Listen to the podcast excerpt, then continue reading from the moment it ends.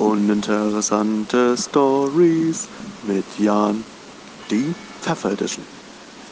Hallo und herzlich willkommen zu Uninteressante Stories mit Jan, heute in der Pfeffer Edition.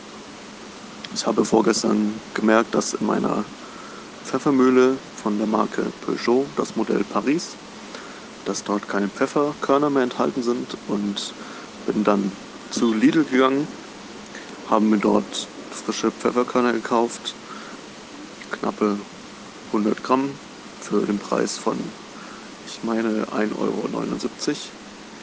Habe dann meine Pfeffermühle aufgeschraubt am Kopf, habe die frischen Pfefferkörner eingefüllt und konnte dann wieder frischen Pfeffer mahlen.